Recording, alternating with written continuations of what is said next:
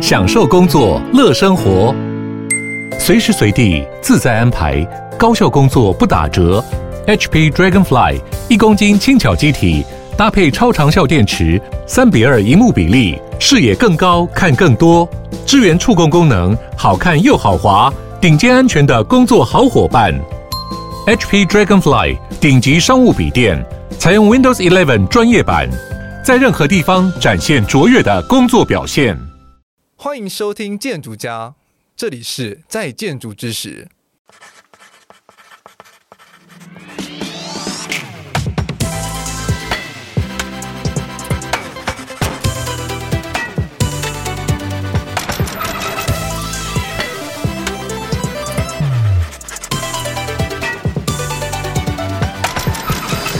欢迎再次收听建筑家 Podcast，我是波香。本周是与潘记联合建筑师事务所共同制播的《在建筑之时》系列节目，延续二零二二年播出的《在建筑之前》系列六集节目，为建筑新鲜人打造了入门建筑业的敲门砖。如果还没有收听的话，可以往回搜寻。今年我们往前迈进一步，伴随听众成长，摆脱刚毕业之际的懵懂。每一个建筑专案都是跨部门能力的展现。让资源和人力发挥到最大效益，完成每一件艰难的任务。本次节目将邀请八组在各类型专案中扮演灵魂人物的来宾，串起每一个专业领域。透过节目的访谈过程，深入了解他们如何成就一座建筑，是正在建筑产业中的建筑人必须一听的人生基本功。本周是我们这个系列节目的第二集，那跟我们建筑非常有息息相关的，其实就是结构设计了。一个好的建筑作品要能实际的被介绍出来，其实结构设计是完全不能被疏忽的部分。那我们过往的节目中呢，其实我们很多的访谈对象都是建筑人或建筑师，那我们也很少有机会跟结构技师来好好的聊一聊他们是如何看待一个建筑专案的。那我们今天节目就邀请到了我们潘记联合建筑师事务所的关系企业群策的负责人厉正伟厉技师，厉技师您好，谢谢主持人介绍。那很高兴可以在这样的网络世界跟跟大家做一些啊、想法的一些沟通啊，那希望能够把我这几十年来职业的一些经验呢，可以跟大家做一些简单的分享。嗯，是，嗯、其实厉技师很厉害哦，他今年其实有获得一个很大的奖项，那么跟大家，你一开始就提到这个，真真是很不好意思啊，就是要用名、啊、那个名号来吓吓大家。也没有，所以今年我刚好得到那个中国工程师学会这个一个杰出工程师的一个奖项了。那这个奖一共有十位工程师可以得奖，那我很有幸是这十位其中的一位啊。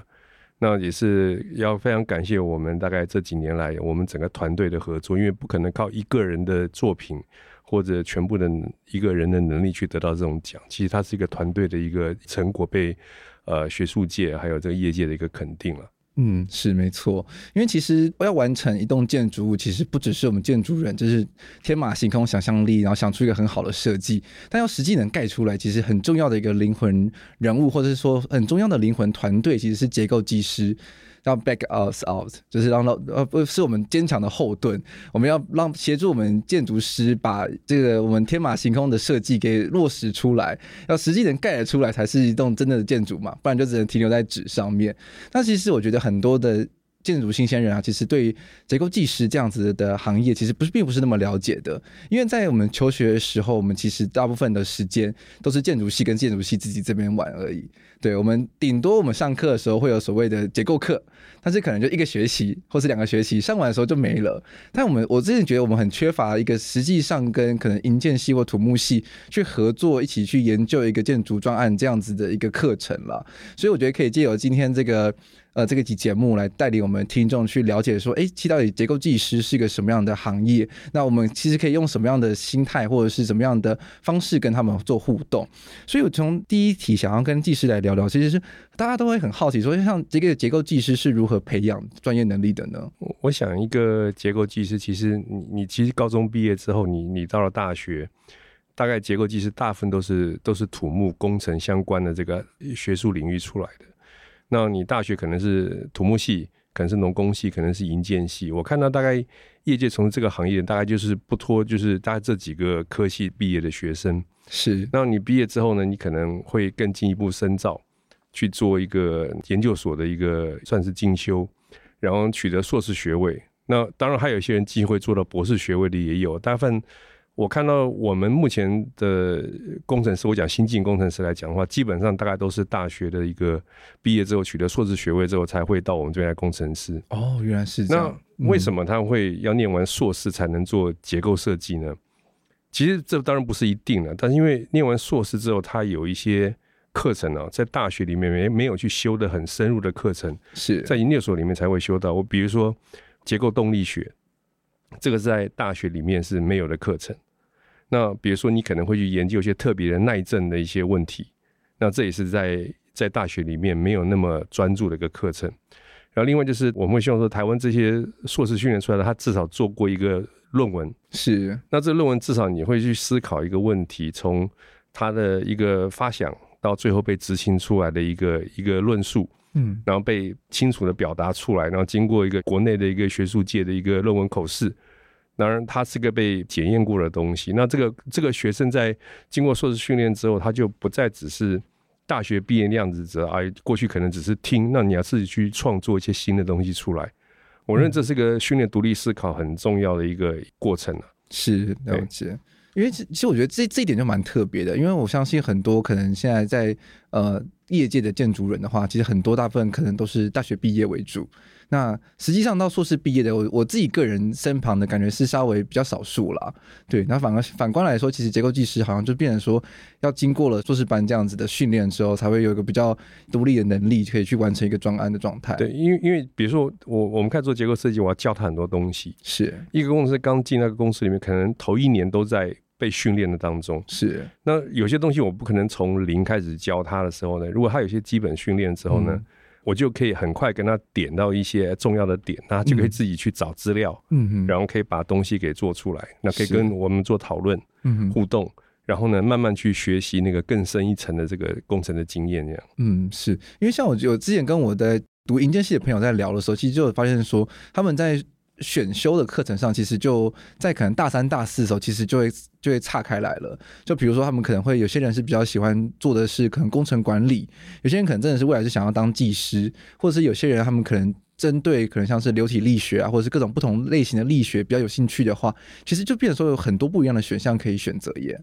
其实，其实我自己的经验是，我记得我在大二或大概差不多的时候，我就觉得我想要做结构设计哦，原来是这样。而且我想做 building 的，就是建筑的结构设计。是，当然可能那时候在在在念书，听到一些我觉得很不错的前辈的一些演讲，像以前那个永俊的那个甘希营，嗯，甘先生，他就来来演讲。我觉得听他讲的啊，觉得很多有趣的事情。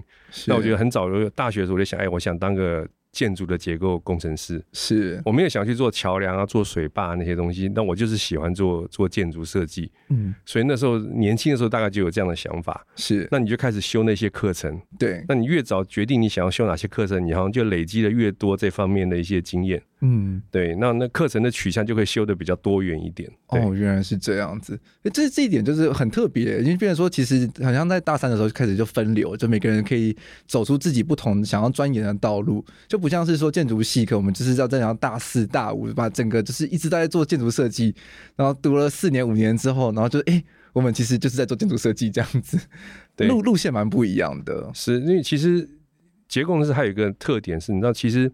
结构工程师，如果有一天你去考结构技师执照，考的是什么呢？是几乎百分之可能八九十都是计算哦，OK，数学，然后叫你用数学要去做各种计算，嗯、对，然后用数字去得到一些东西的啊、呃、推论或行为，嗯，都是数字。对，那有一些公式，有一些理论，那你就变成要要去要去理解这些东西哦。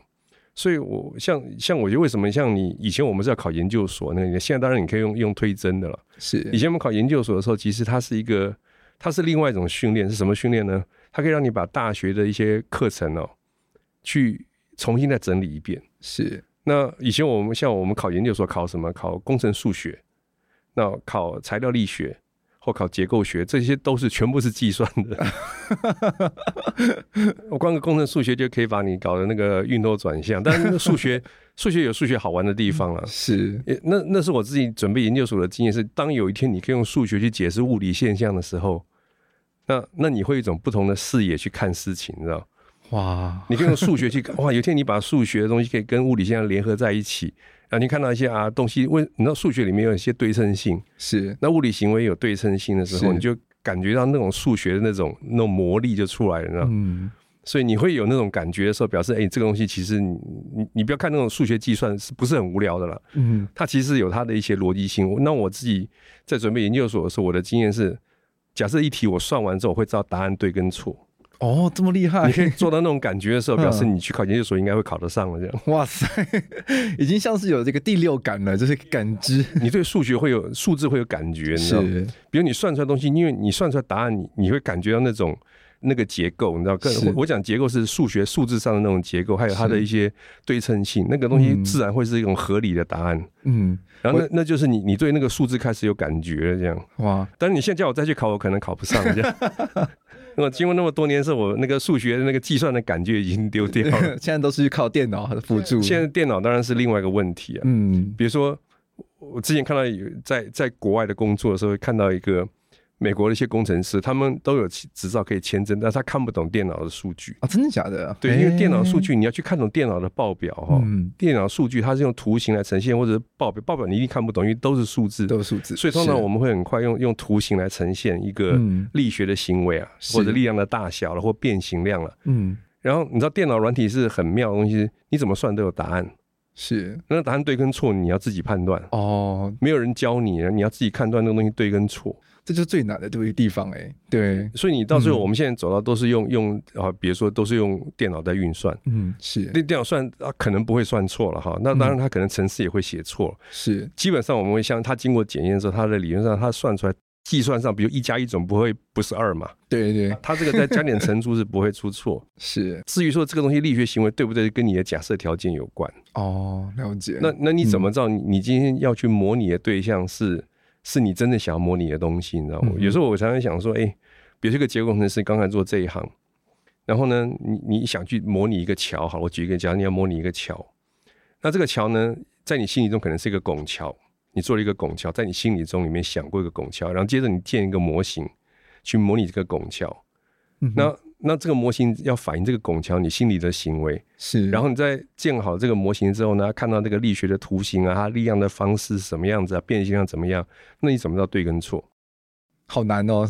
那那怎么知道对跟错？因为因为讲实一个拱桥，我们实际上盖拱桥，那个拱乐是弧形的，是没错。在电脑模型里面，它不一定是弧，它是一一个一个小的直线段去拼起来的东西，是它一定会有偏差，是。那这个偏差是不是让你可以接受的偏差？嗯，所以你要去看那个最后的那个结构行为，其实是有点难，你知道？是。那如果你看那个结构行为跟你心里想的不一样，我常常会提醒我们年轻的同事说：“哎，你要做个结构模型之前，你有没有想过这个东西应该是什么样子啊？”嗯，比如说我要去模拟一个东西之前，我应该先想它应该是什么东西，然后在这个做个模型出来，它是不是？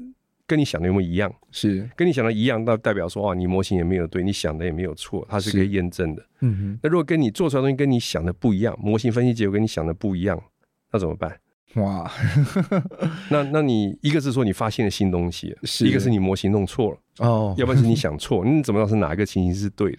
这是判断，这真的非常困难的，也需要很多的经验。你就要回到你的经验，嗯、或者是你需要有前辈。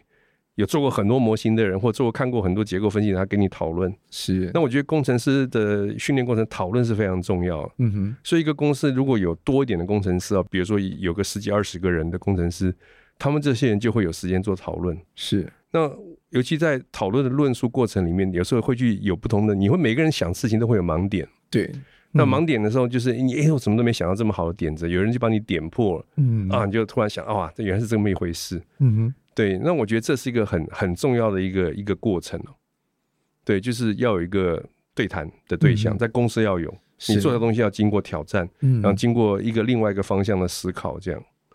其实这一点跟建筑人就还蛮蛮像的，就是我们提出一个设计，但是其实也是会是需要经过可能像前辈啊，或是一些同专案的伙伴们共同的讨论，然后是想说，哎，你的这个设计上虽然说好看归好看，但是是不是有一些什么法规上啊，或者是一些结构物理上，或是一些 MEP 的线上面的各种层面上的限制，或者是说，哎，虽然说这样子看起来很好看，但是是不是可行的呢？这样子，所以变成说，经过每一次的讨论之后，才有办法慢慢的把一个设计完善。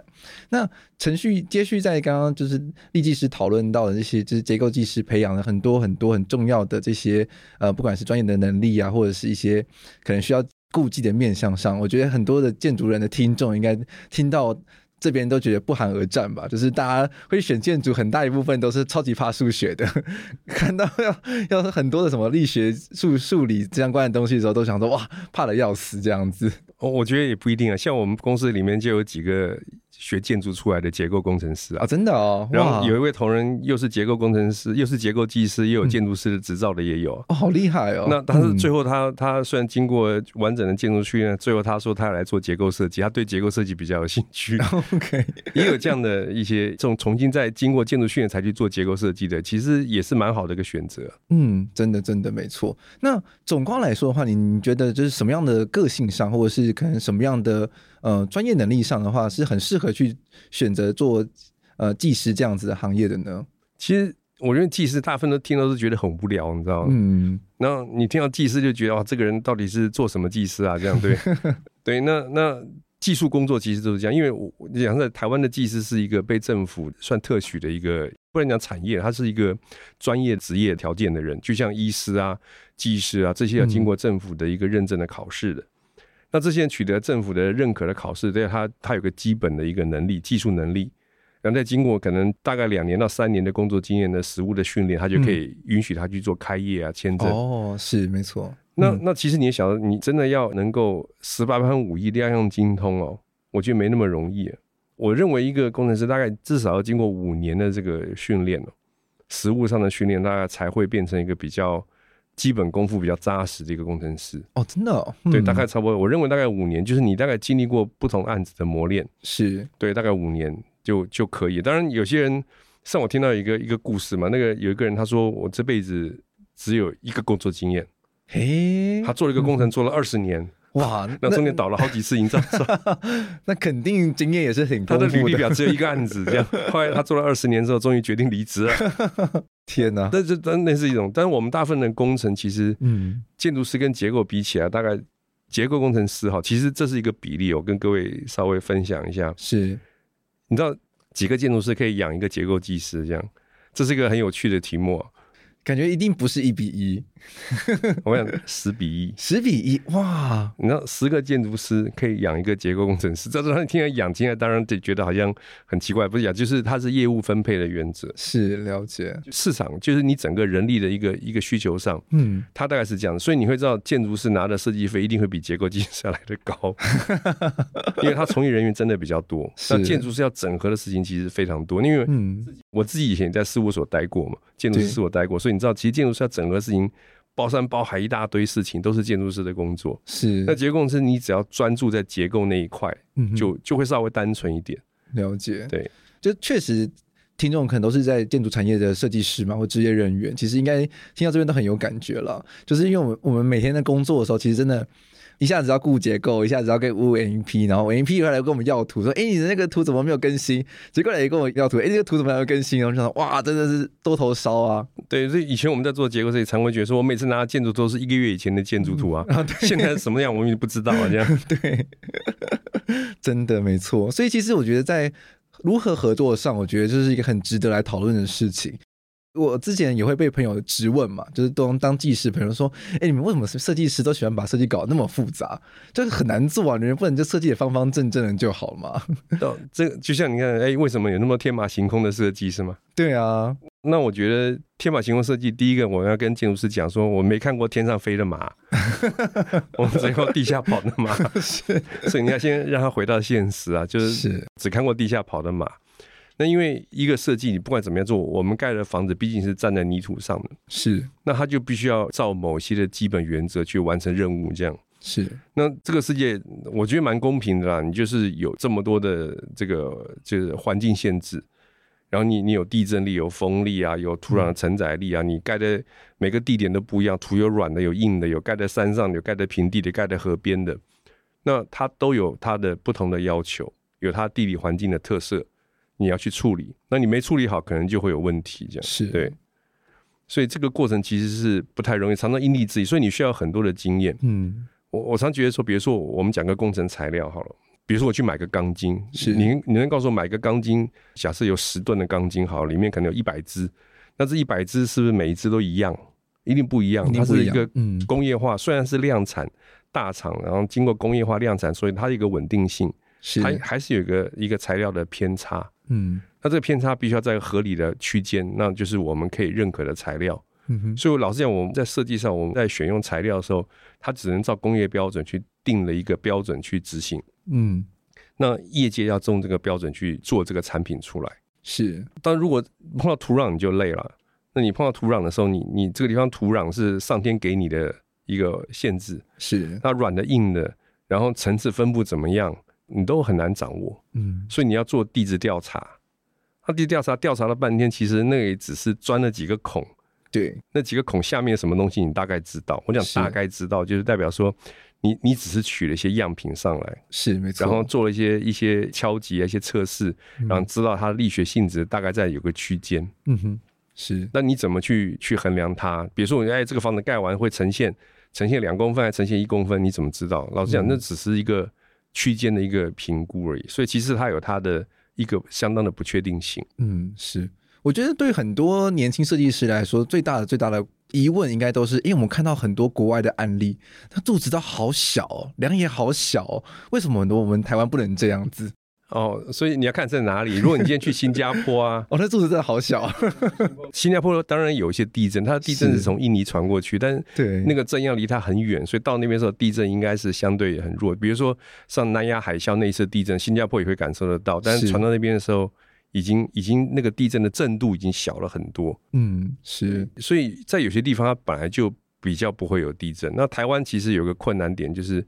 台湾有很大的这个地地震风险，是有有很强烈的台风，那你必须要去面对这些环境的这个挑战。嗯，所以就像我们规范一直在改，那其实规范越改，改了越来改了之后，其实地震力都是在变大的。嗯，是。那地震力变大了之后，你也晓得柱子越来越粗嘛？对，没错。然后规范越来越厚嘛？你知道以前我们刚开始职业的时候，哇，这规范好薄哦，现在规范可能多了，可能两三倍的厚度，好可怕。那字越来越多，那你要去一直要学习新的东西。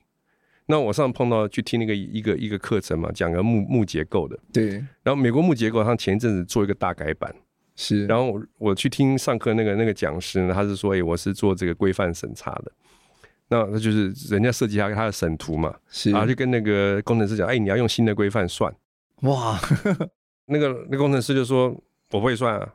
那那说不行啊，你要用新规范，因为现在规定是用新的。然后那个工程师就说，那我退休，我不做了。啊，真的，对，我退休不做。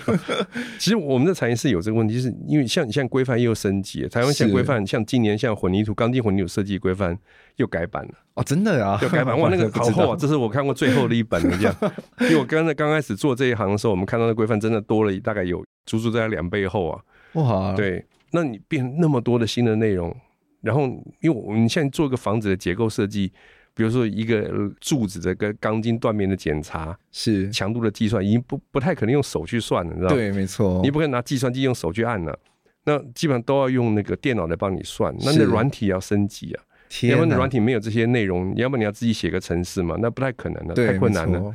所以在这种情况下，那你要怎么去跟得上这个时代的脚步？嗯，那你要去花很多钱再买新的软体。哇塞，对，那新软体要要要费用，然后要学习，然后你要熟悉它的环境，那算对不对？你又不知道。对，那通常我、嗯、我们在升级新软体之前呢，我们都会做一些测试，比如说呢，嗯、我会拿一个旧的案子，旧的案子，然后用新的软体、旧软体各跑一次，然后再看它的差别是什么。OK，然后去熟悉它的一个操作环境。那里面它有时候会会改一些小东西，然后。嗯他，你如果没有注意到，他也不会跟你讲。不要偷改，他跟你讲偷改，还是里面有一些软体的设定不一样。对，没错。然后就会你要去熟悉它，哦，这个设定在那边会做调整，那为什么会不一样？嗯。哇，其实这难度也很高哎、欸，就一直要学习新的东西啊。是啊，是啊，因为其实建筑师的我们的法规也其实也是越来越厚，然后就增加了无限多的细则，所以就哎、欸，好像这一条可以用，但是实际上看到可能某地的细则的时候又又不能用了这样子。所以规范里面精神就是他没有把事情说死，你知道吗？对，大部分事情是没有说，他有一些啊，如果你要做很详细的检讨，回到理论的计算，它有一些。至少我们在学理上可以有一些解套的方案，是，然后可以帮助你去去排除可能一些特殊情况，因为规范它制定的只是考虑到某些可能百分之八十九是最常见的情形，嗯，是对，那那个剩下那个百能百分之十就是，如果你有真的有那么好的运气遇到的话，你就要自己想办法去重新把它给照规范定的精神去把它给做出来，这样。天哪，感觉其实虽然说。好像没有像建筑师那么的复杂，但是其实要考虑事情还是非常非常对。那当然，你做你也不一定对，嗯、所以那些比较特别的案子呢，一些工程大概经过审查。是。那这个审查呢，就是经过一些委员，那这个审查委员都是有很多年经验的委员。对。他说委员的这个审查过程，他是跟你互动的，然后要问你，你为什么要这样算呢、啊？为什么你不那样考虑啦？嗯。然后呢，做这方面的一个审查，可以排除你大家自己彼此之中的一些盲点，这样。嗯，对，没错。那其实聊到就是。台湾会需要考量的结构力的方面，其实我觉得有一点蛮有趣的。好像上次有一次在双月会的时候，听立技师分享到，就是好像是某个楼层数以下的建筑，其实主要是受可能好像地震力或者是风力。的影响，如果磨成树以上的时候，反而是风力为主。哦，对，台湾其实会对风力控制的，大部分的房子都是高层的房子，啊嗯，是没错。所以像一零一，你说上面要做一些风阻尼器，嗯，就是它它会有一些舒适性的一些要去克服的问题，还有风力摆荡的问题。是。那我们今年大概差不多房子大概到二十五层楼以上哦，是你大概就会面临到这个可能会被风力控制的问题。嗯，是。那那这听起来很诡异，那比如说那超高层的房子，难道不怕地震吗？嗯哼。也怕啊，怕死。他也是怕地震，但是但是你知道高层的房子哦，我们讲地震哈，其实风跟地震是两个不同的一个作用力的方式。对，风其实是就是那个风压动态的吹在房子身上，是，所以房子呢，它会面临到这个，比如说我们现在讲的风力，就是大概是台湾统计的很多的台风，然后用五十年的回归期，对，就五十年之内的这个最大的台风那样来做一个几率的统计来设计这个房子。做风力的考量，那这个这么大的风力作用在房子上面，那它房子它会会变形嘛？但那么大风力作用的时候，其实我们通常在这种情况不是会做舒适度的检讨，因为一个台风来可能是半天一天就过去，如果真的待很久，原地打转那种，吹个吹个两天，吹个两天会怎么样呢？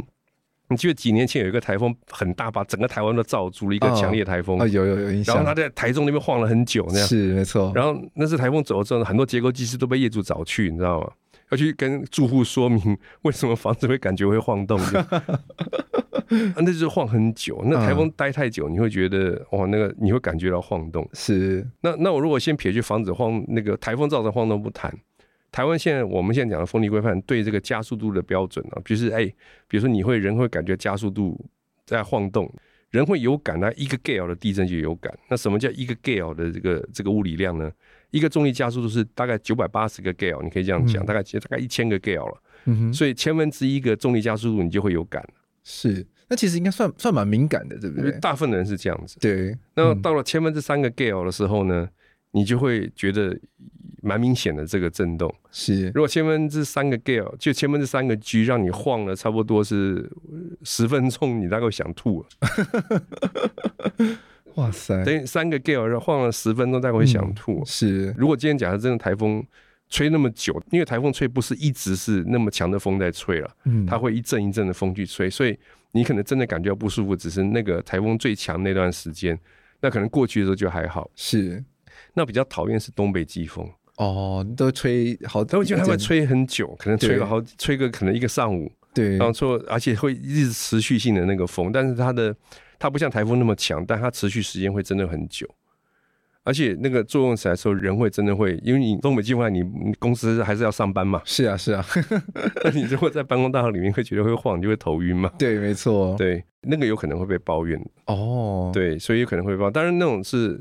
通常是你房子要能够经得起那样的一个加速力，所以我们现在为什么会讲，比如超过二十五层楼，嗯，它有可能会被风的舒适度控制住，嗯，那这样去控制房子的进度啊，控制它的刚性要高一点，嗯，或者有时候你必须要加风阻尼器啊，哦，如果像你看台北几个高楼，大概四五十层楼，大概都会加风阻尼器，嗯，对，了解，因为其实。毕竟是建筑物都是人在使用的嘛，所以它在使用空间里面的感觉舒适度是非常非常重要的。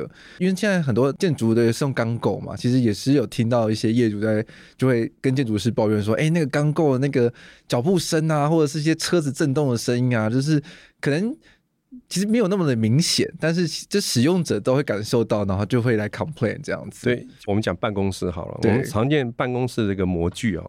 其实做建筑设计做久，你大概就知道，它有个柱子跟柱子之间的跨度的一个量的跨度的一个模具。对，一个很有效率的办公室跟停车场搭配在一起，因为办公室下面停停车场。是啊，是那个模具我们做过是八米四乘以十二米，是它是很有效率的一个模具。当然，如果你柱子要大一点的话，嗯、那你可能要可能就不止十二米，可能是十二米六啊，类似这样，你要把柱子的空间要算进去。是，但这种尺度是刚好可以停车跟办公的很很搭的一个模具。那以十二米跨度的量，其实我们就常常会很不小心就会遇到，一不小心会遇到一些震动的问题。是，那因为办公室总会有一些走廊嘛，那大家中午要去吃饭啊，一群人从那边走过去，那那个位置通常是秘书坐的比较多，比如说在办公室里面，秘书坐那边，他就人走过去，四五个人走过去，然后大家很开心去吃饭，对，然后就就他就觉得不舒服，会晃动。对，那我们这样就要拿加速度计啊，去去量那个用 sensor 去量，是，然后它到底晃到什么样的几个 gale？嗯哼，那我们。过去的经验是大概两个 gale 以下哈，就千分之二个 G，大概比较不会被抱怨哦。你如果到了千分之三个 G 哈，然后持续一段时间的话，它就会不舒服哦。原来而且而且你知道人坐的的时候哈，你知道人的那个加速度感应器在哪里吗？应该是核心吗？人的加速度感应器在脑袋瓜里面 哦，在哪？在耳朵里面有一个半规管哦。OK，那里面是一个你知道是一个淋巴液还是组织液吧？反正它就是三个方向是 X Y Z 三个轴，所以。那个真的是上天造人是很很精密的，它刚好是 X Y 三个方向，三个一个圆圈圈。哦，那里面有.有那个组织液。是，那里面有一些感测器，等于说人在晃的时候，那个组织液就会产生那个那个压力的差。是，然后你就会有一些感受很灵敏的细胞就感受到那个液体的流动的那个压力差。然后你就感受到加速度哦，而且真的是三个轴，所以就像我们去量加速度也像我我一次要带三颗加速度计，量三个方向的加速度 哇，所以人是很很精密，所以人会感受到加速度是。那人感到加速度的时候，他就会呃传到身体去。那人坐的时候，因为你脊椎骨啊，跟就算你屁股坐在椅子椅子上，椅子就算是软的，其实你脊椎骨其实是。是直接感受到震动的哦，原来是。所以人坐的时候对加速度感受是比较敏感，尤其是对垂直向的很敏感。嗯，不像你像如果站着的时候，如果来地震，你你根本感觉不出来有地震，但是坐的人都会知道，坐的人哎地震了，然后但是你站的人说哎有吗有吗这样。对，没错耶。那为什么人的膝盖是非常好的吸震器？哦，所以就是膝盖这边，所以你可以又蹦又跳啊，那你不会受伤啊。那是膝盖是很厉害的一个关节，这样，嗯，所以它可以吸收很多的震动，嗯哼。所以你其实你感觉不到，因为被隔掉了。哦，原来是这样子，对对。所以所以说，人的感受是我感觉哎，这是人的感受的时候，所以你你会人坐着躺着的时候，他就会感觉就是不一样。嗯，哇，其实听众们真的是后续可以仔细感受一下自己的。脑袋瓜，所以那时候我们讲到，哎、欸，美国应该讲 ISO，比如说国际标准里面早期它有些人的舒适度，比如说哎，讲五个 Gale，嗯，它的人舒适度的标准，那是讲一个办公室环境。对，那后来他们把这个，比如说这个加速度有一些图表啊，后来拿掉了。是，那后来它新的规范里面就没有特别去定你要加速度多少人是可以接受或不能接受。对，它里面倒是讲了一句话，还蛮有意思。他说这个舒适度的这个感觉，如果加速度的影响呢？假设你感觉这个加速度不舒服，其实不一定加速度造成的哦，可能是噪音哦，可能是加速度造成的二次效应，造成你觉得说哦我不舒服。对，所以他说那个是个很复杂的东西，而且很很主观的，所以他们后来把那个加速度值把它直接拿掉。哦，原来是这样。但是我自己的我们从事这么多年的一些经验，我们发现三个 Gale 就有可能会被抱怨，五个 Gale 虽然是现在规范讲是五个 Gale，那五个 Gale 其实。晃了很久的时候，你会觉得真的不舒服。嗯，我跟你讲说，晃了一二十分钟，绝对会被抱怨的。一定会抱怨。如果如果坐在办公，然后就是很安静，然后可是你感觉建筑一直在晃的话，对，我相信大家一定都受不了。是是是。对，那这样在设计上的时候，是不是有什么部分就需要特别的去注意？所以我们现在设计上就是会开始做一些减震啊，嗯、比如说你你钢梁要稍微深一点嘛。嗯，就像你刚刚提到说，哎，我刚刚深一点，我就可以把。这个晃动量、变形量的减少是啊，变相减少的加速度也会跟着减少。哦，原来是这样，大概是这样子。那有时候当然会做一些串联，比如双向的梁啊，去做串联，是就并联在，就是双向都有 X 向、Y 向都有梁，它当然就会状况也会改善。嗯，对，通常是用这样的方式啊。嗯，所以我发现就是好像确实可以跟节目前面提到，就是因为经过了这么多年，然后规范也其实也是因应，就是人可能很多的一些需求的新的产生，所以就是变越加越厚。那也可能是因应自然环境的调整嘛，可能是土壤的环境啊，或者是风的环境、地震环境的一些改变，所以就变成说，哎，规范这个就越来越厚，然后就是为了是让依照这个规范设计出来的建筑物是可以符合一个人比较舒适或安全的状态。对，不过你刚刚提到地震环境的改变哦，其实。你知道台湾这几十年，其实我我们在台湾装了很多的这个加速器，其实中央气象局做了很多这个监测。是，其实每次地震完，我们都可以量到很多加速度的数据。OK，那这些数据其实对设计来讲是很重要的一个，算是一个资料的一个收集。那你会知道下次地震来会是什么样的特性？是对，所以在这方面，像比如说我们在九二一之前也不晓得啊，南投有那么厉害的断层哦。对，那像车龙埔断层，那时候我记得在。因为车龙断层之前我已经开业了，然后那时候我们记得在做那个呃，之前有一个台中捷，我记得很早我们看过一个报告，是他们在做台中捷运规划的时候，其实那时候有一个前期的一个研究报告，是里面他们也研究车龙埔断层哦，真的哦，那是早期他们做地震工程早期这些前辈，其实他们因为政府要做个重大投资，一定会把附近的天然灾害的风险都调查一遍，是。然后那时候我看过那个报告的时候，那时候写的时候车龙埔。断层还没有发生活动，对，那是在九二一之前写的一个报告，是。然后那个报告里面我印象很深刻，它里面就提到车龙姆断层的规模上限七点三，哇，它里面已经写出来了，规模上限七点三。那那为什么要知道规模上限七点三？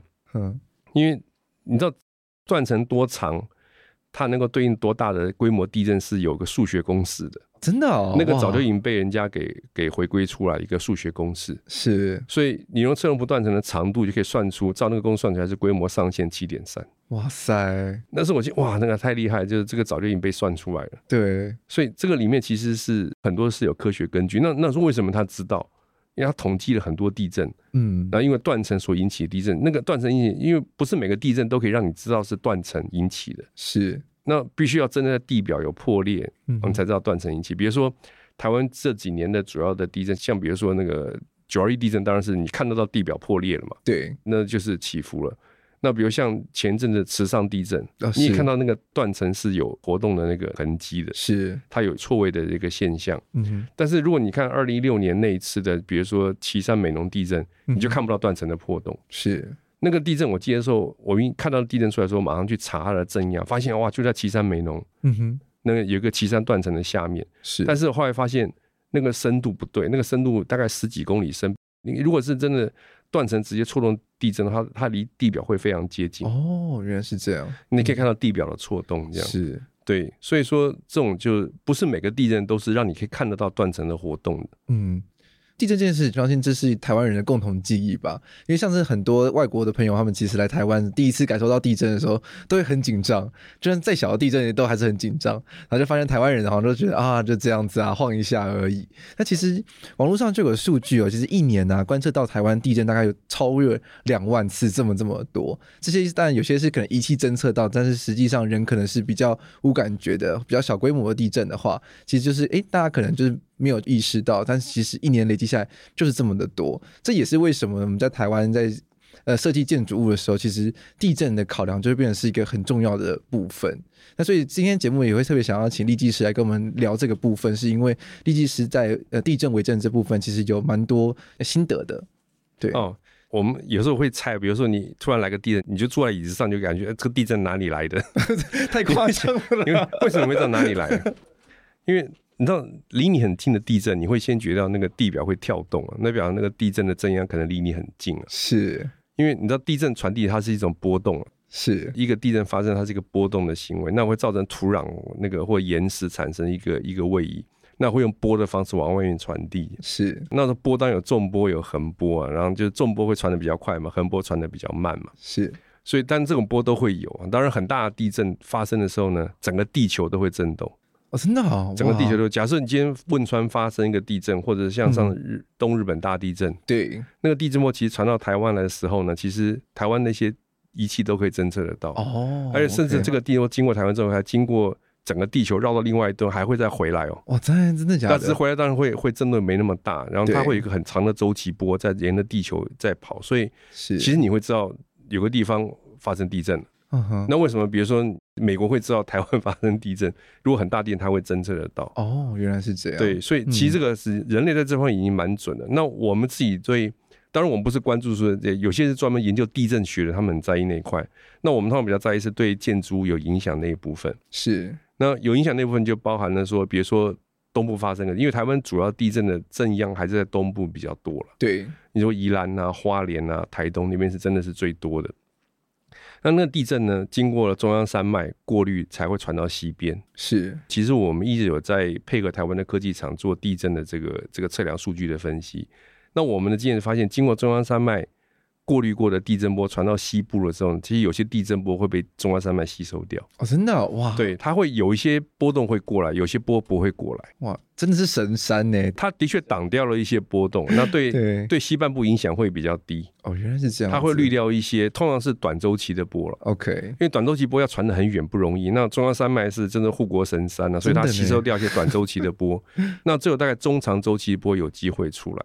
哇塞！对，短周期波大概在中央山脉那边可能就被过滤掉了。嗯，但如果发生在台湾西部的地震就没那么幸运了。是，像比如说二零一六年那一次的岐山美浓地震，它那个地震就长周期、短周期都有，那个波动内涵就比较多。是，那如果你再看九二一等级这种等级的地震，规模七以上这种地震，它会产生波的那个那个频率的内涵是更丰富。嗯，它可能会拉到可能是那个两秒很长的周期波都会被。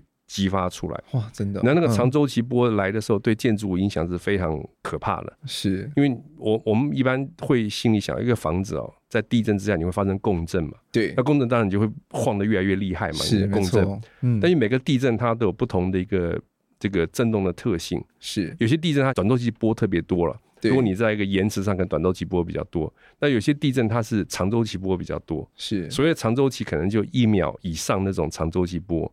那我我们现在去抓房子的周期哈，你大概有一个经验值，你大概想象大概一般的建筑物就好，一般的住宅可能一个楼层就零点一秒，嗯，是，所以五个楼层大概零点五秒，十个楼层大概是一秒钟，那十五个楼层大概就一点五秒，OK。所以如果今天来了一个一点五秒的周期波，那你十五层楼的房子就是在那个附近的房子可能会晃得特别厉害。哦，原来是这样，那这叫共振，这样，哦，对对，那共振就要很小心。那台北盆地是会有一个。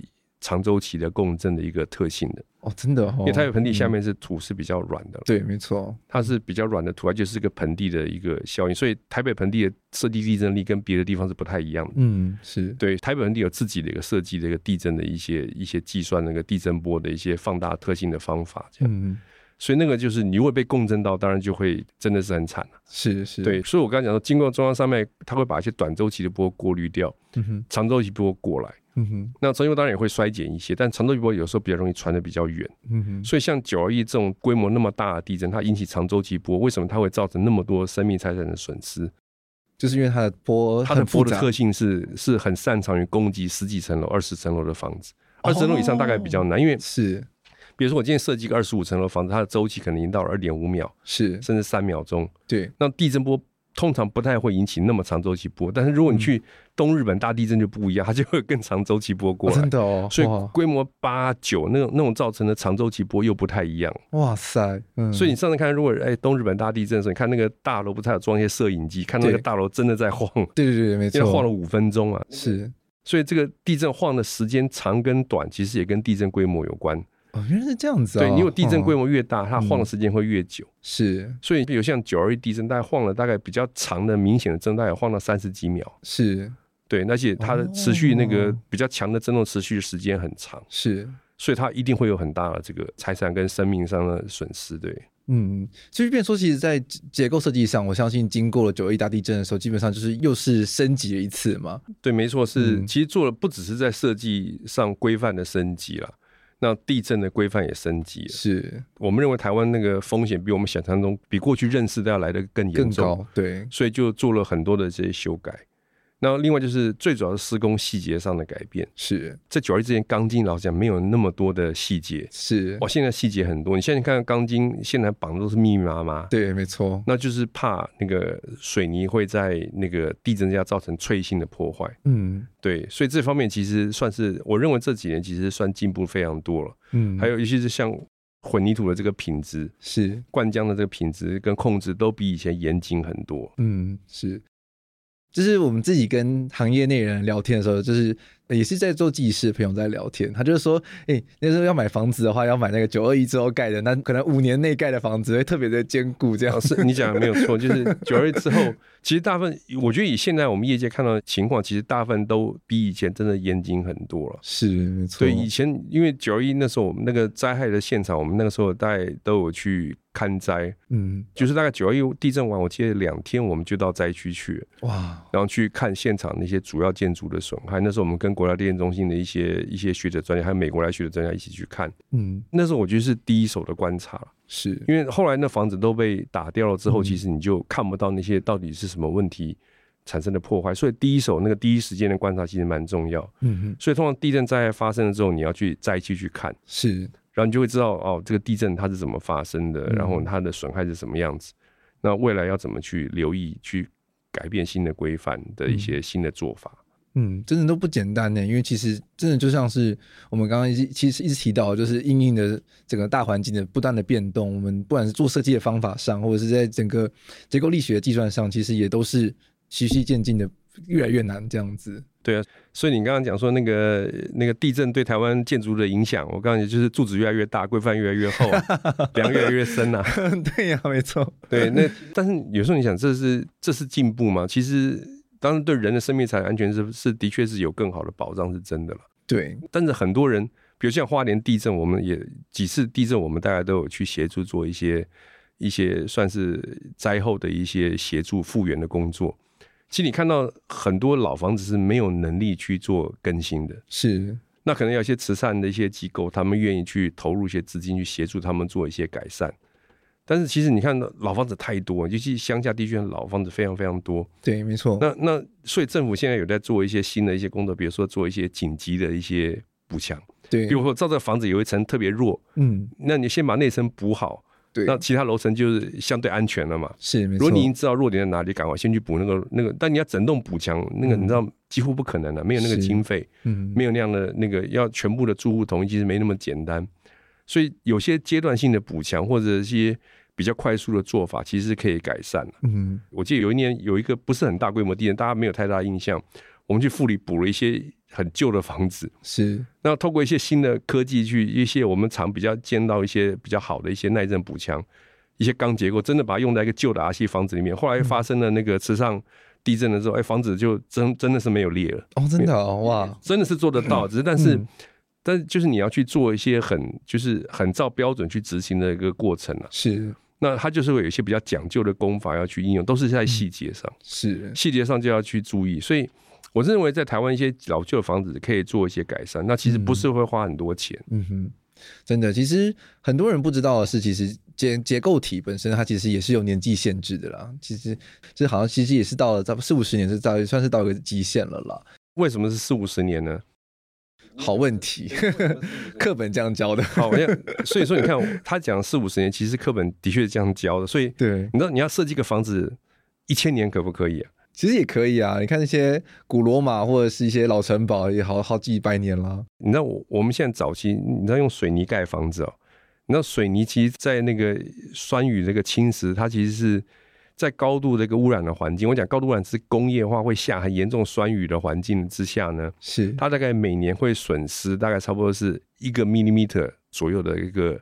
水泥的厚度，因为水泥是碱性的，是，所以它可以保护里面钢筋不会生锈。对，但是如果你在高度一个酸雨的环境下，每年会损失一个 mm 到半个零点五个 millimeter，所以我们现在讲钢筋的保护层大概是差不多二十 mm 到四十 mm 啊，是，是大概四公分厚了。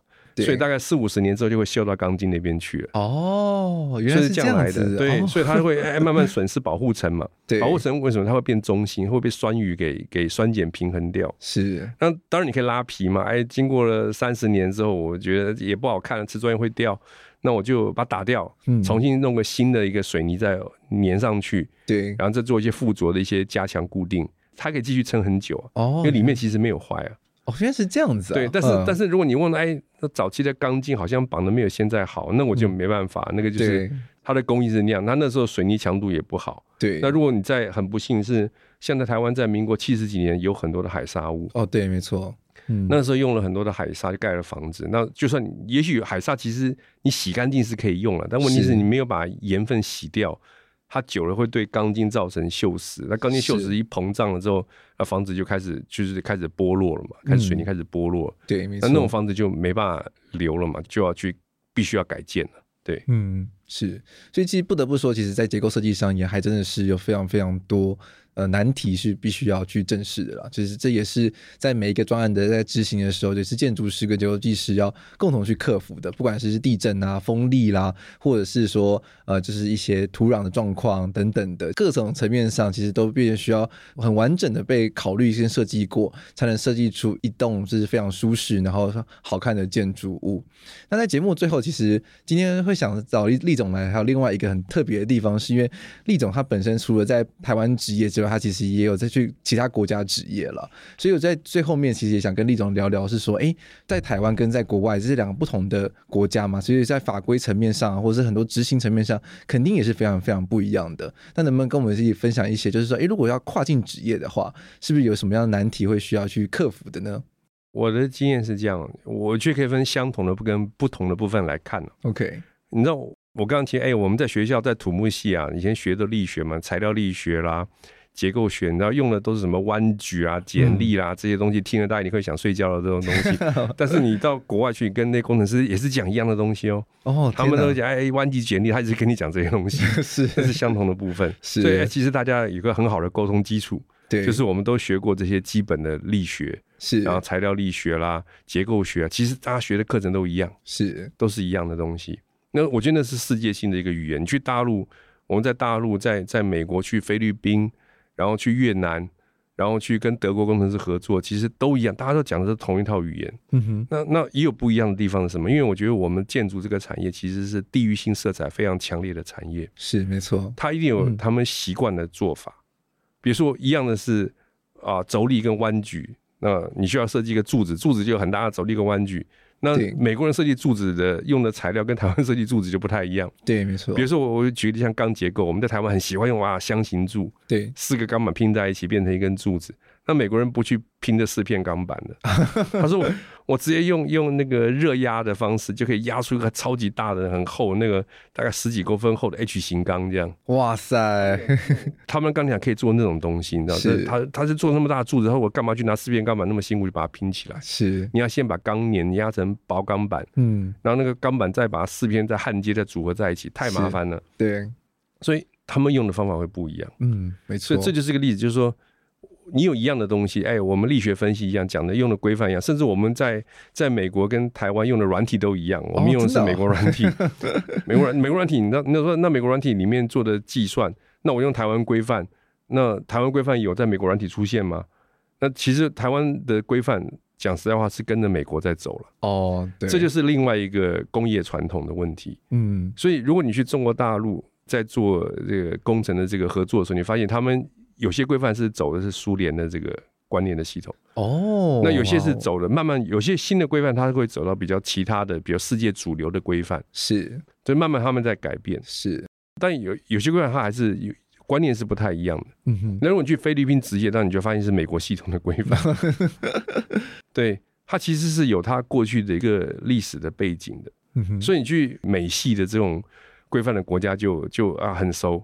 对，那你去日本就不行了啊！真的，你去日本，日本有他自己完全自己一套的一个一个逻辑。是，但如果你去搞清楚它的规范的精神的时候呢，你就会知道，比如说我们讲安全系数，是，它就是一点五好了。那我要放在一个等号的右边叫一点五，放在等号左边，你就要导数就变零点六。对，那他们就会去折减材料强度，叫做零点六。那我们放一点五是把力量放大。嗯哼，诸如此类，他们有很多这种东西，它只是放等号放的方法不一样。然后他就其实都都是安全系数，是。那你要去看对方的规范的时候，你要先把自己规范的精神搞清楚，嗯哼，然后再去看他的规范，你就是哦，他原来他的等号的放在另外一边而已，嗯哼。那他的他的风险考量是什么样子？OK，那其实是可以得到一个脉络的，嗯哼。那你就容易看得懂，然后你就可以跟他去做讨论，嗯，对。那我觉得在这方面，其实我认为我自己这几年来的合作经验观察，其实大家走的都是。都是可以互通的逻辑。是，但是你到当地职业的话呢，其实我们没有办法职业资格了，我们只能去做合作。对，那做合作的话呢，我们通常以台湾，假如我做国外案子，我们大概只做到前面的方案，对，或顶多再深入到后面的这个。就是设计发展阶段，就是有一些主要的大样，我还要提供给国外的这些合作对象。对，然后呢，让他们可以去做一些深化的动作。是，那你大概在第一阶段进入第二阶段之前，你就要把他所有的材料搞清楚。是，因为他习惯的工艺、习惯的材料，嗯，你要问他这些东西我可不可以用？OK。然后你要知道，哎，我我怎么用你的规范做哪些假设，这些你可不可以接受？嗯哼，他如果都可以接受，后面就交给他了。他就不会来找你麻烦了，哦、他就会真的很合理去 follow 下去，然后你前面的工作就可以比较容易。交接给对象，就是一般我们就叫设计交底嘛。对对对，就把东西交给对方去做后面的执行了。对，是原来如此哇！所以其实 Mega 上其实也还是蛮多的，就是自己本身要做的功课其实是要做的非常非常的足的。就除了是要非常理解到底本身台湾自己的法规怎么设计的之外，对对方那边如何设计的一些法规的面向，或是一些实际执行面向，其实你也必须要具备一定的基础，你才办法去做一个比较良好的沟通跟工作的安排跟交付。不然的话，就变在这样子来回的过程之中，其实就会造成双方很多很多的摩擦嘛。因为就是想说，哎、欸，我们很坚持要用这个材料，但是美国就说，哎、欸，我们就没有这个材料啊。对，但他有时候不好意思跟你讲，你知道吗？因为因为那些东西其实。也有，只是他那边当地可能买不到，比较不擅长或是不习惯，可能要去别的州去买啊，或者到到可能在西岸很多，在美国中部就很少。是。对，那么东部可能有的东西，可能中部、中西部会比较像，是，所以它有地域性的特色，所以你一定要去问当地的人，当地的工程师，哎、欸，我哪些东西可以买得到？嗯哼，然后用他的既有的东西去组合一个新的一个、嗯、一个设计。嗯，原来如此。我相信很多的建筑人，如果假设从呃台湾职业之后，可能想去国外试试看看不同的国家职业的话，这应该也会是一个很大的挑战的地方了。我是觉得在国外合作是非常有意思的一个经验。然后你看，哎、欸，大家不同的看法怎么样？嗯，那以前我我自己在国外的一些顾问公司待过嘛，其实。那像那种顾问公司，其实大部分是你知道，在美国做工程师的这种工作，是我发现很多是外国人做的哦，真的哈、哦。假设我去美国做结构工程师，如果你要去移民的话，你发现其实我的英文不需要好到非常厉害，我要去当律师，我英文要非常强，这样这倒是真的。但你如果做工程这种专业工作，嗯、我看到很多是就是移民啊，是就是一些新的移民在做，他可能都不是美国土生土长的，嗯。我认为我们的语文能力不需要很好就可以做这个工作，嗯，所以其实是蛮适合一个移民去做的，对。但是因为你讲的是专业术语嘛，对，跟工程的这种合作其实都还好，嗯，而且你可以获得一个不错的，因为美国做工程师其实薪水比台湾好很多。啊，真的。哇，这听到这一集大家都好多都跑去美国当工程师。这样，对。但后来哎，我好像去欧洲，我讲是起薪来看，我觉得欧洲工程师好像没有美国的工程师那么高的薪水，欧洲薪水还是比台湾高。美国薪水还是比欧洲高，比台湾也高，这样。嗯，好像确实，好像建筑产业也是这样子，没有错。对，有可能真的是 market 的那个尺度还是有差吧。我觉得那个规模不一样，而且美国的工资本来就比台湾贵嘛。不管任何只要服务业发达的国家，我相信工资都都很高。嗯，没错。所以你需要人服务的东西都是非常的昂贵，这样。嗯，尤其像这种专业工作，它其实是跟这个有专业责任的。对，那在美国，他们要把专业责任险，你知道？是，因为美国那个诉讼是非常凶悍的，这样。美国人很爱告人的，对对，所以那个 建筑师去工地的时候都要很小心哦，不要乱讲话。真的，我我之前因为我去有去美国留学过，然后那时候就是他们学校就有一门课，是教你如何开业的。那我觉得那堂课自己真的很棒，甚至有一个班上的同学，他的妈妈就专门在做这件事情。他就是一个房子完工，然后住户住进去一个礼拜之后，他就去每户敲门，哎、欸，你住的还习惯吗？有没有什么问题？我可以帮你提高哦，这样子。所以在美国职业，他们有一部分要去保专业责任险，对，没错。那就要去，万一面临到诉讼的时候，要去处理这些事情。所以你说到最后，还是美国当律师好像比较好，这样。哦，真的呢，案量很多。对对对。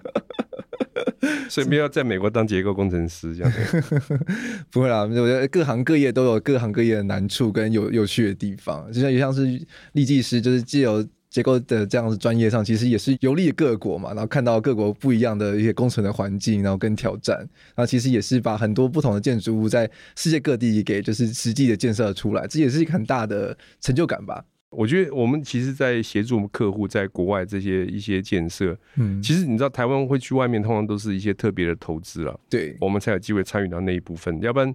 不可能，你没事去设计一个美国的一个一个办公大楼，你知道吗？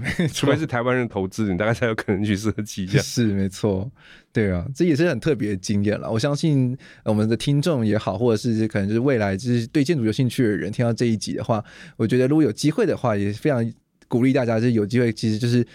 跨出自己的舒适圈，然后去尝试一些不同的专案。虽然说前期的摩擦一定都是很痛的，尤其像是美国的话，我们还有单位的摩擦。哦，对，光美国那个单位就就就快听不懂了，这样。对，没错，因为他们有各种的一些习惯单位啊，有时候用英尺的单位，有时候用英曲的单位。对，你光那美国那个图，挂那个你光去换算那个 three quarter 啊什么那种，哇，光听那些英文就已经听了半天了。对，没错。然后 half inch 啊这些东西，哇。那个听久了，当然你会习惯，但是我们要换算，你知道？是哇，那个八分之七英寸哇，等于多少？那个多少公分的话，就去算那些单位，这样、哦、真的很痛苦。但是这很有趣啦，我觉得就是多多尝试的话，其实都觉得说，其实不管是建筑的设计或者是结构的设计，我觉得都会发现有趣的地方。那也希望说，听完这一集节目之后，我们这些建筑人可以更了解到底结构技师是在做什么样的工作，然后如何去跟他们应对。因为我觉得，其实结构技师是建筑师很重要的伙伴啦。我们必须要是一个合作的关系，我们才有办法去把一栋我们自己想要就设计好看的建筑给实际落地下来。我觉得它是一个平衡的状态，而不是一个敌人的状态。是啊，我也这样觉得是没有错。但是我上讲，我我们做设计，其实我们的贡献是什么？就是画了一套图纸。对，那画了图纸，你说那个纸不会变成房子，你知道吗？对，他谁把它变成房子？你要找一个好的营造一个一个团队进来，是他先把你的图给读懂。对，读懂了之后，然后过程中一定会有一些疑问要做讨论，是，然后才能哦画出一套制造图，然后再找真正的施工的人员去把它给实现出来，变成一个真正的房子。是，所以有时候提到我们如果做一些比较新的一些设计的时候，你知道以前我们在讨论一些新的创意或很难的设计的时候，嗯、如果你一个很难的设计其实是那个图，只要人家读错你的意思就会做错的时候，那就要很小心，你知道。是因为有些设计是很难被执行的设计，嗯，有些设计是你知道它的其实很容易被执行，它不太会出错的，嗯哼。而有些特殊的设计，只要有一些小细节没弄对，它就会出错，嗯。然后那种设计，你就要执行起来，其实就是我是觉得会蛮痛苦的啊。你要去盯的事情很多，因为怕人家弄错。对，没错。那的确有些建筑物，其实你会发现它其实有些失败的案例，当然是它的执行过程中遇到一些困难。那如果一些细节还没有弄对，就真的会失败的，嗯。没错，那那就是要很小心。所以那时候我们做很难的设计的时候，其实是其实有时候这是一个，你知道我画那个图很简单，你知道就是就是就是就是线条跟文字嘛。对，但是执行起来是另外一回事。有时候那个执行画的东西到底能不能被执行？到底执行度好不好，或者他的过程中遇到很多的困难，嗯，那那这样遇到困难，他就会做不好，嗯哼，啊，做不好之后可能就出问题，怎么办？这样，嗯，确实，我觉得这个就是立技师提到这几点，其实真的是建筑师在做设计的时候会需要特别注意的地方。我们觉得，当然看到很多很酷的设计，你都很想试看看，然后觉得说，嗯，这做出来的话一定会超酷的。但是确实还是在实际执行有很多的层面是必须要去考量的，就比如说像是营造厂的能力啦，或是公办的能力等。等等，或者这些材料到底它的限度到哪里？这其实我觉得这都是在经过每一个每个专案的累积之后，其实你会慢慢摸索出自己一套的执行的方法。对，但是以我我们过去执行比较好玩、有趣的案子的经验，有没有？那台湾能够找到比较有趣的案子经验，那绝对不是盖工厂，你知道？啊，工厂大部分都是方方正正的。对，没错。因为找一些比较有趣的案子，其实大部分的图书馆啊，对，美术馆啊，是，然后或者饭店可能会好一点啊，就是有一些特殊表现，都是这种这种建筑物，嗯，绝对不是一个你知道那种那种那个工厂。工厂上没那么有趣了，是，是，它是另外一些挑战。工厂是要做的很有效率，那是，一个挑战，没有错。嗯、但是比较好玩，如果建筑师觉得好玩的案子，然后或者建筑师也好玩的案子，都是我刚刚讲那些。那这种案子很都是公共工程，对，没错。你不太会有一个私人企业去搞个图书馆啊，这种东西比较少，除非是学校建筑可能会有一些。是，那你这种公共工程到经过公开招标啊这些过程里面，其实我我们执行那么多公共工程，你也晓得，其实过程都很痛苦啊。是没错，那个你那倒个 倒个两家都会有啊，然后第三家他拜托人家一定好好执行完毕了这样。对对，那那过程中你知道这就是一个不断的要去要去挑战你设计啊。嗯，对，那那你能够设计的多难，你知道？嗯哼，如何确定你会找到好的营造厂？没有，那是市场价格来决定，他就是用低价拿到这个案子，万一他没有能力执行怎么办呢？是没错。哇，真的是执着的上到了一颗。我相信大家听完这一集，一定会有很多很多的想法。我也希望说，大家未来在执行建筑专案上的时候，都可以遇到好的营造厂了，然后很好的把你的专案给实际落实下来。那我其实觉得最重要的就是跟各个顾问间是保持一个很良好的合作关系，因为这些每个案子说实在话都要走个三年五年，甚至还有更长的时间。依照不同的案类的话，都有不同的时间的长短。那在这个过程中，其实顾问就是彼此最好的伙伴。因为毕竟案子要落成的时候，其实我们就是必须要携手共度的把这个这个周期之内，然后把案子实际的好好的执行出来。所以我觉得这也是可能很多新的建筑人可能还没有学到的一课。那我也希望说，听完这期节目之后，大家都会有些新的想法，然后更理解说，哎，其实不同的专业在思考一个同一个案子的时候，其实思考的面向是非常不一样的。那也希望说，大家可以。在这集有什么收获的话，也可以留言告诉我们。那非常谢谢你的收听，并且听到最后。如果你喜欢这个系列的讨论内容，或是有任何疑问的话，都欢迎到 JJP 或者建筑家 Podcast 的节目贴文留言告诉我们，我们将会请当集的来宾来为你解答。